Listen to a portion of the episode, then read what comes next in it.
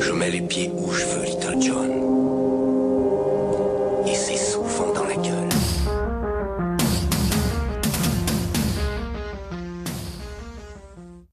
Adrien, corps céleste en suspension au firmament du mic, voix lactée tous les matins dans nos céréales, Big Bang radiophonique de la matinale. Auditeur, astronome du poste qui guette nos constellations vocales, mon cœur.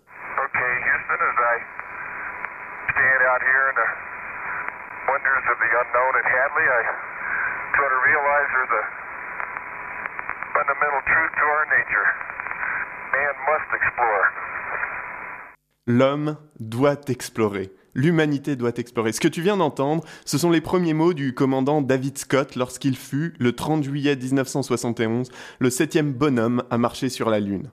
Alors oui, euh, je sais, il y en a toujours deux, trois connards là dans le fond, avachis sur radiateur, qui sont là pour dire que euh, mais non, mais d'abord, euh, on n'est jamais allé sur la Lune, euh, c'est rien que des mythos. D'abord sur les photos, euh, on voit pas les étoiles.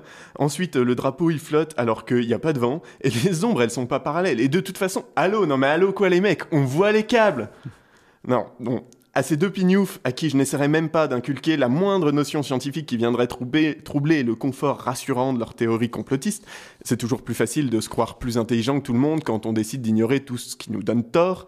À ces deux branleurs de pacotille qui se croient dans un mauvais roman de Dan Brown, je dirais simplement ceci. Est-ce que vous pensez vraiment qu'un État aussi puissant soit-il aurait réussi à cacher le secret de non pas une, non pas deux, mais bien sept missions lunaires à la Terre entière? Alors que Bill Clinton a même pas réussi à cacher qu'il s'était fait sucer par, par une stagiaire, franchement Non, soyons sérieux. Si je vous parle de l'espace, c'est parce que l'actualité spatiale a été un peu agitée ces derniers jours. Alors bien sûr, pas l'actualité des JT, hein, Pujadas va pas ouvrir avec l'espace, même si ça rime, parce que euh, tout le monde s'en bat les comètes. Non, c'est sûr qu'à côté d'Ebola, cette terrible épidémie qui nous guette, de Big Malion et ses gros sous dont personne ne verra jamais la couleur, ou des tribulations du PS en passe de perdre sa majorité absolue, la conquête spatiale est bien, bien loin. Pourtant, trois faits méritent notre attention. D'abord, deux accidents, dont un malheureusement tragique. Le 28 octobre dernier, la fusée Antares, opérée par la NASA, mais dont la construction a été déléguée à l'entreprise privée Orbital, explosait peu après son décollage, ne faisant toutefois aucune victime. Le 31 octobre, soit trois jours plus tard, le Spaceship Two de Virgin Galactic se crachait, tuant l'un de ses pilotes et laissant le second dans un état grave. Mais le lundi 3 novembre est revenu sur Terre, a priori sans encombre, la première sonde lunaire chinoise, c'est-à-dire qui a fait une orbite autour de la Lune, puis est revenu sur Terre. Aujourd'hui, les compagnies privées s'arrogent la course à l'espace, et il faut des gouvernements tout-puissants et probablement condamnables sur bien des points pour prendre la peine encore de se rêver là-haut. Parce que ça fait pas rêver les gens là-haut, on n'y pense pas.